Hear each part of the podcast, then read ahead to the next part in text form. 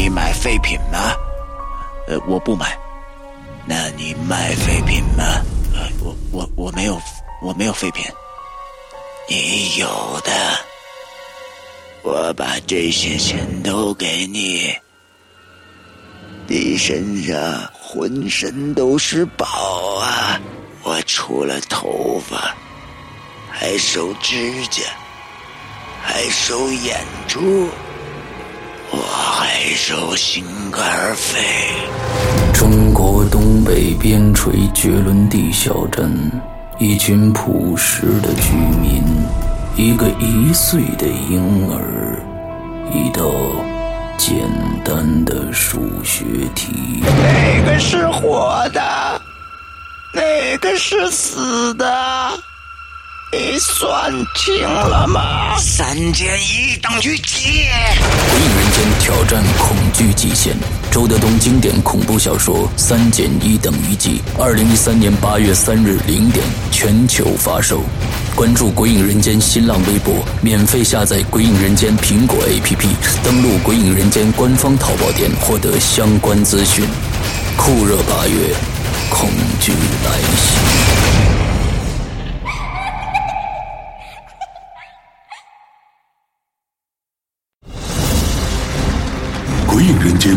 届全明星知识竞赛现在开始，有请今天的参赛选手：白老头、狼马、黄条。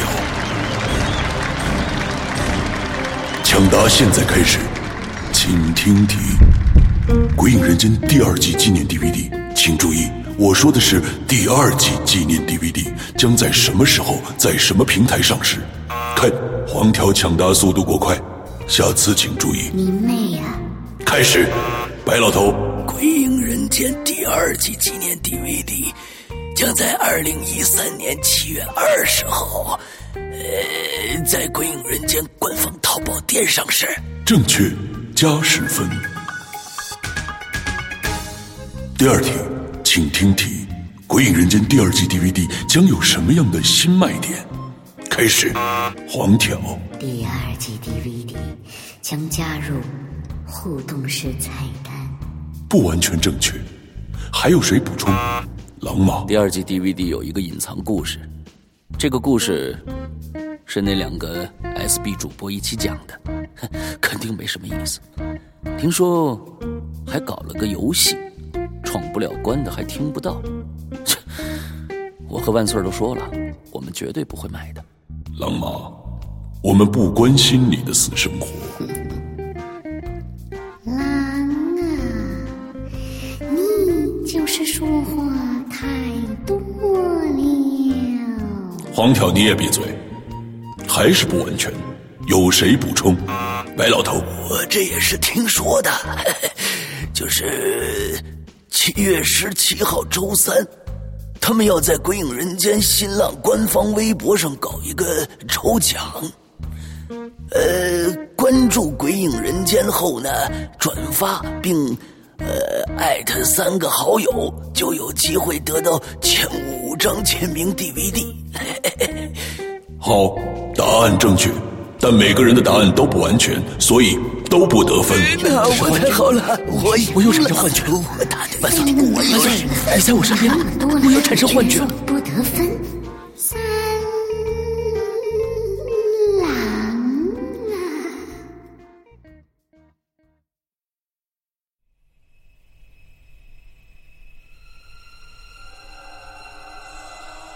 一条漂浮在湖面上的藏尸船，引出一段扑朔迷离的惊天悬案。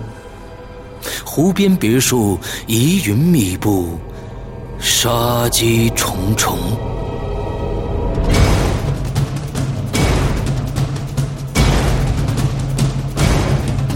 鬼影人间携手中国著名推理小说家蓝马，打造鬼影人间首部中篇推理悬疑音乐剧《湖边别墅的鬼影》。二零一三年三月十五日抽丝剥茧全球首发。鬼影丛生魅惑舞动精彩内容尽在鬼影人间苹果 app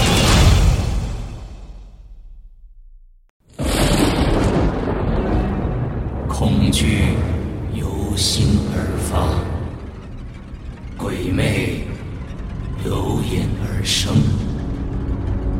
黑暗中，你敢回头吗？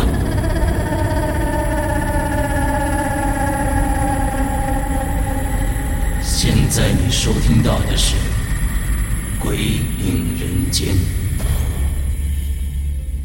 笔仙，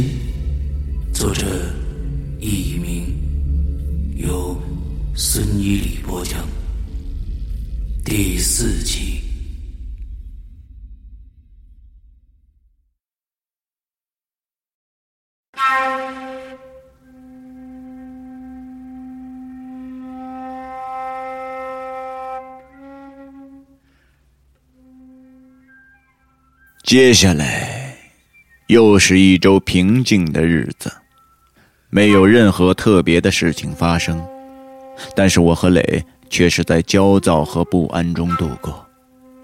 我已经完全相信每隔七天之后的一次大难，雷也开始相信我们似乎是被某种神秘的力量所干扰着，但是雷还是觉得。笔仙的说法不太可靠，他是一个坚定的唯物主义者。我问他有没有更好的解释，他没有正面回答，只是说现在有很多的事情暂时还不能找到科学的解释。但是，在他说这句话的时候，我看到他眼睛里的惶恐。在那一瞬间，我了解到，其实他已经开始动摇了。只是口头上还不承认，这更加深了我的恐惧，因为我少了个坚实的精神依靠。我每天都恍恍惚惚，随时感到头重脚轻，心中只是盘算着还有多少天又该到那可怕的星期五。这种感觉。很像一个知道自己还能活多少天的人来计算自己的死亡的到来，这并不是一种愉快的感觉。我在看着一天又一天厄运的日子即将要临近的时候，我甚至希望这噩梦能够提前到来，因为那种等待实在是一种煎熬。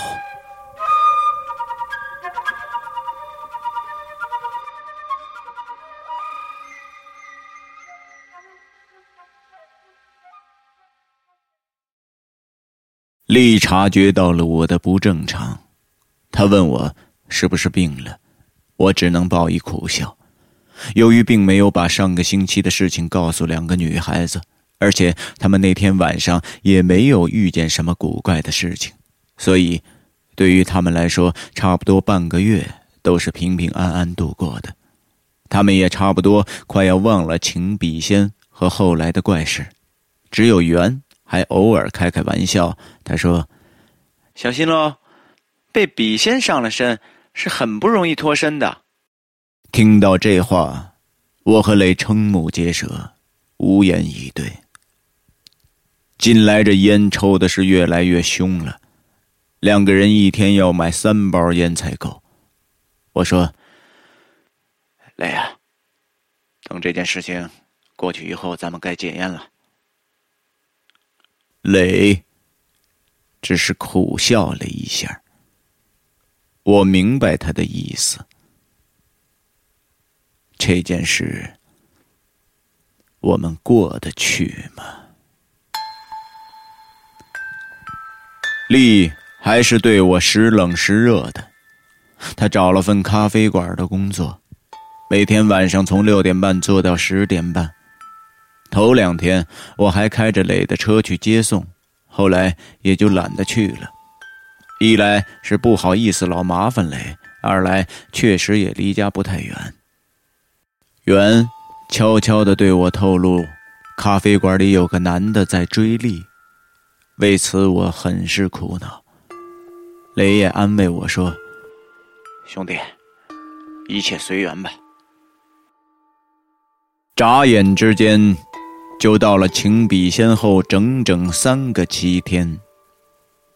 这天下午，我和磊商议了良久，都觉得最好哪里都不要再去了，就在家待着。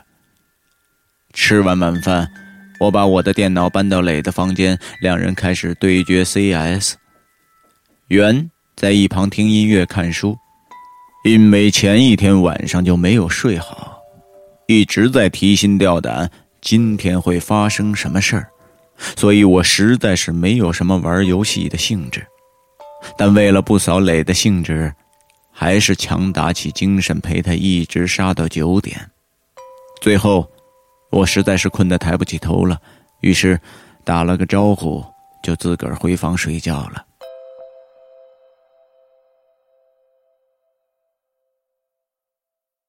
头一沾枕头，那倦意顿时充满了全身。半梦半醒间。想到今天毕竟什么事儿也没有发生，心中一宽，一下睡着了。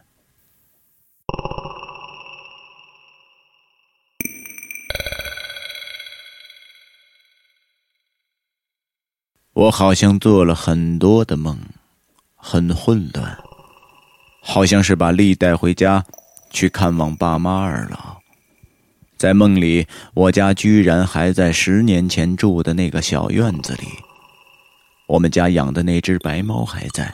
丽过来对我说：“白猫不见了。”我走到天井，打开水缸盖子，那白猫的尸体便浮在水面上。不知为什么。所有人都说是我杀了白猫，我也莫名其妙的认为，就是我自己杀的，心里还又是后悔又是内疚的，难过的很。直到丽，他趴到我的耳边，悄悄的告诉我，是我杀的。我猛然惊醒，发现丽不知什么时候已经回来了。正好好的睡在我的身旁，我伸手搂住他，他乖乖的蜷缩在我的怀里，只是手脚一如既往的冰凉。困意又上来了，闭上眼睛，梦居然接着。丽说：“不要给别人说好不好？”我说：“好。”丽又说。他不是有意的，我说我相信。他说他杀猫，是因为猫想杀他。我笑了，有点冷。我睁开眼睛，窗户没关好，冷风从窗户的缝隙间灌了进来。我想起身关窗，身体却留恋那温暖舒适的被窝。闭上眼睛，梦又接着来了。丽从水缸中捞起死猫，不，他在杀猫。他为什么要杀死一只猫？他在演示给我看。他用手死死的扼住猫的脖子。他居然笑了。在这一瞬间，我惊讶的发现，原来他不是丽。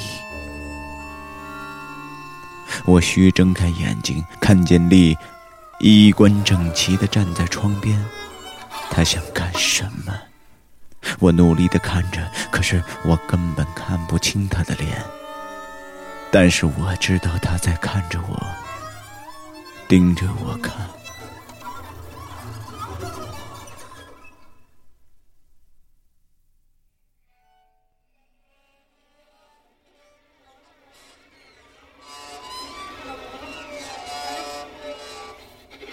风又从窗口吹进来，吹得她那白色的长裙飘来荡去的。她不是从来都不穿裙子吗？我猛然坐起身来，发现原来是个梦。窗边没有人，只有风挂着白色半开的窗帘不断的在晃动着。月光将晃动的窗帘投在床上，呈现出一个巨大的、不断晃动的半透明的影子。我这个时候才发现，枕边没有人，力不见了，是不是上厕所了？我这样想的，躺下去想继续睡，可是我根本就睡不着了。看了看表，已经是凌晨一点了。我在床上翻来覆去折腾了好一阵。再一次看表，一点半，丽还是没有回来。我心里微觉得奇怪，起身去卫生间，没人。于是推开磊的房门，那明晃晃的灯光顿时刺得我睁不开眼。磊问道：“醒了？”他还在电脑旁上网，丽正和袁坐在床边说话，只是见我进来就不说了。我盯着丽，她并没有穿那古怪的长裙，也不是睡衣，而是整整齐齐的穿着衬衫和牛仔裤。我觉得他看我的眼神有点奇怪，于是我问：“你怎么不睡了？”我。丽瞪大了眼睛，他接着说：“你睡昏了吧？我什么时候有睡过呀？我下班回来一直在这边待着呢。”磊和袁都点头，一股寒意瞬时贯穿我的全身。那个站在窗边的人影，也许是梦，但那个睡在我怀里的女人呢？那绝对不是梦。我记得她那冰凉的手脚，那如果不是梦，这个女人到底是谁呢？我的脑海里闪过了一个可怕的念头。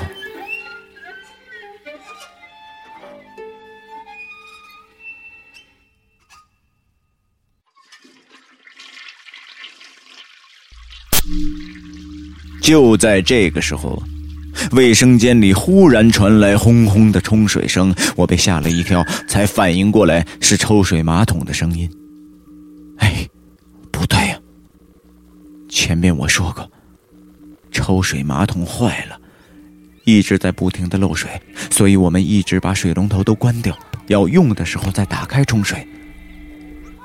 我刚才还进了卫生间，我敢打赌。那时抽水马桶水管的水龙头是关着的，难道是有谁把它打开吗？是谁呀？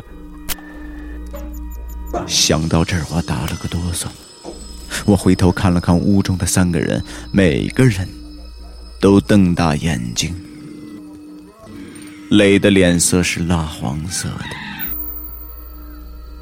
磊说道。你刚才上厕所，忘关开关了吧？他向我使了个眼色，我只好点头，但一句话也不敢说。两个女孩子吓得赶紧用被角盖住全身，挤作一团，怎么也不起来。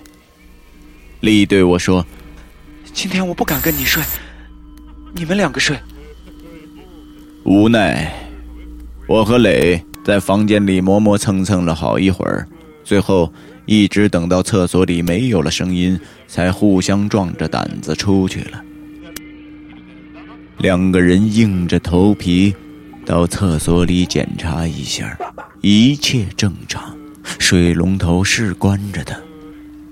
雷说道：“也许是水龙头坏了。”就在这个时候，我听见。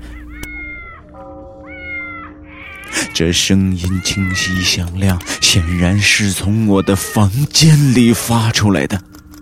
磊一跃而起，他冲了过去，我也紧随其后，推开门，一团阴影就在那扇没有关好的窗户边上一闪，就不见了。直到现在，我也不知道为什么在那一瞬间我会扭头看另一面墙上的镜子。但在当时，我确实是这样做的。这个无意识的动作，让我第一次真正见到了可以让我魂飞魄散的东西。当雷飞身掠过那面镜子的时候，我竟然看到镜子里掠过两个人影。那是个黑色的影子，和雷靠得很近，几乎是贴在他的背上。那似乎是个男人的影子。雷倚在窗台上说：“就是那只猫。”一下就不见了，这该死的东西！雷，我颤声的说道：“怎么了？”他回过身来，我吞口吐沫，镇定下自己的情绪，慢慢的将刚才看到的事情告诉他。他的脸色阴晴不定，不停的在抽烟。听完了我的叙述，泪缓缓道。还记得吗？上个星期的今天，我们迷路，你开车回来的时候，我说你开车的样子有点怪。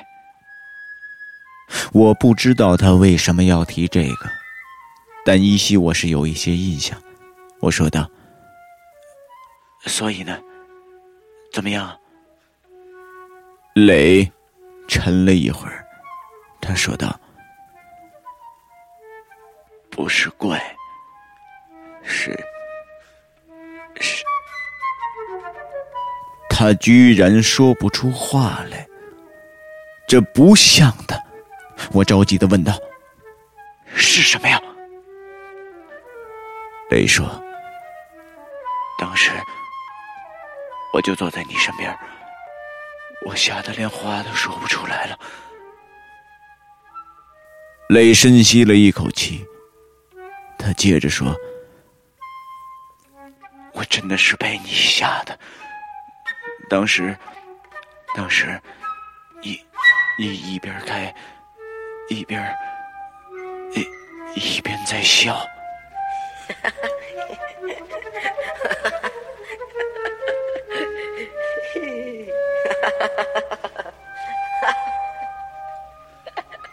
笑，我觉得我浑身上下的汗毛都竖起来了。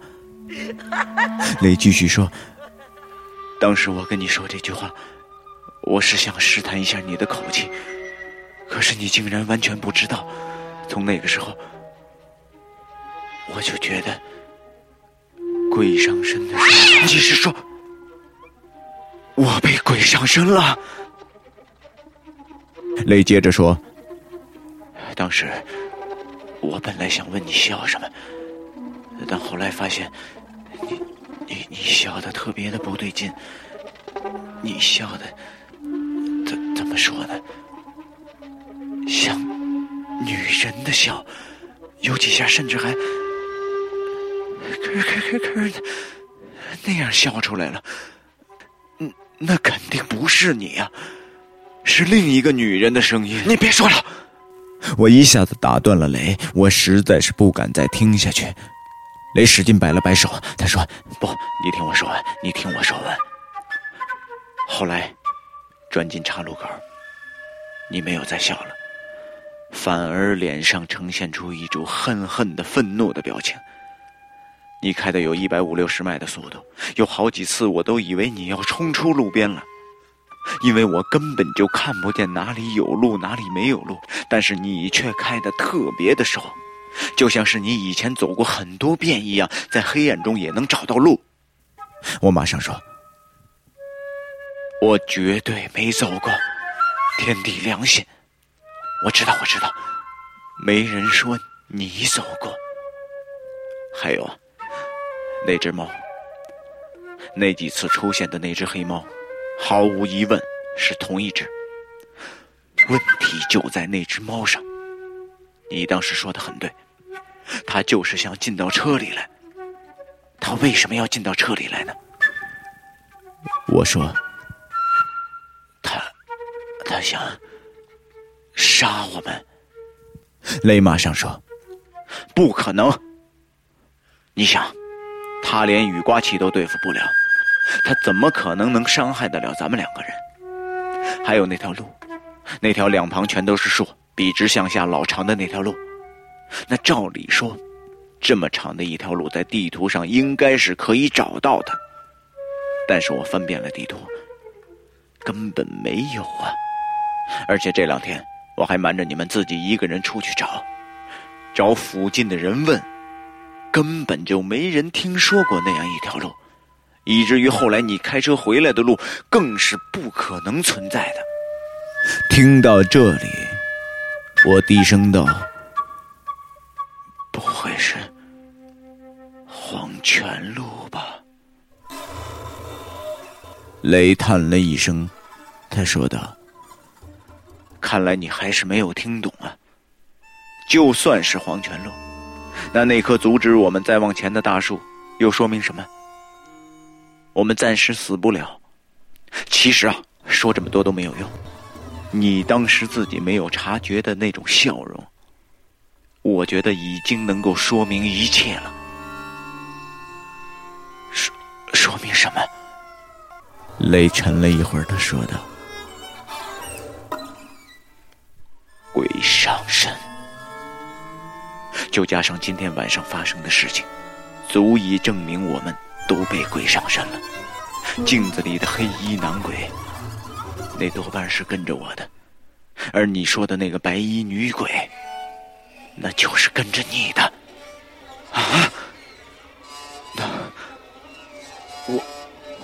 跟他睡？我突然感觉胃在收缩，很恶心。想吐，我连忙转移自己的思路。我说道：“那，那厕所里的马桶自动抽水是怎么回事？”雷摇了摇头，他说道：“不知道，我现在还没有想到。我在想，你怪梦里的那只死猫，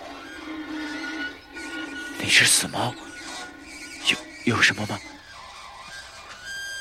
雷沉默无语，看来他还没有想清楚。最后，他缓缓的说道：“不管怎样吧，看来鬼上身确实是真的。但现在的问题是，我们应该怎么办？”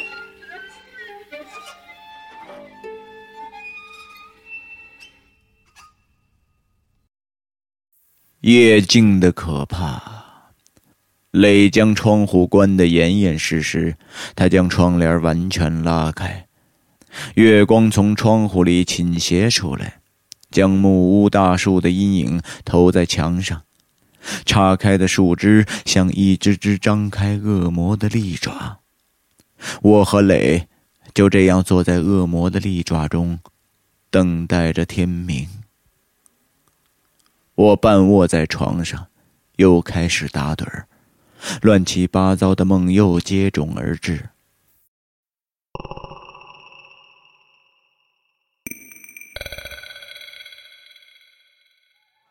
忽然，我感到磊用手肘碰我，我一下子惊醒了。磊悄声说道：“哎，你听。”我仔细听，仿佛是旁边的房间里。立和圆的声音，不对，好像是另一个女人的声音。那声音并不清晰，忽远忽近，似乎在我们的房间内，又似乎远远的在后面的山上。再仔细听，却一个字都听不懂。也许说的是我一种不懂的语言。忽然间，一个男人的声音冒了出来，我不由得打了个冷战。我看着雷，他正在低头细听。两个声音，两个声音都很激动，好像在争吵着什么。我仍然一个字都听不懂，想继续分辨声源，可我还是听不出。过了一会儿，那声音消失了，万籁俱寂。我等着声音再出现，可是什么都没有了。良久，雷说：“不要把这些。”告诉那两个女孩子，他的脸色铁青，面无表情。雷欧说道：“睡吧，如果有什么事儿，顺其自然好了。”我想，也只能如此，于是闭上了眼睛。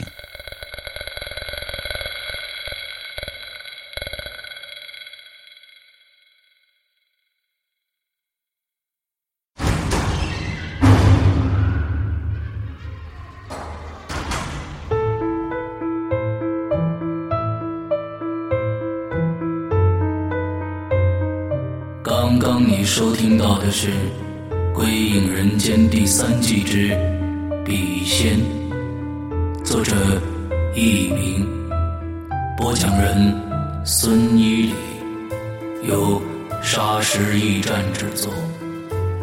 下周五晚二十三点五十九分，请继续收听。呵呵。你敢来吗？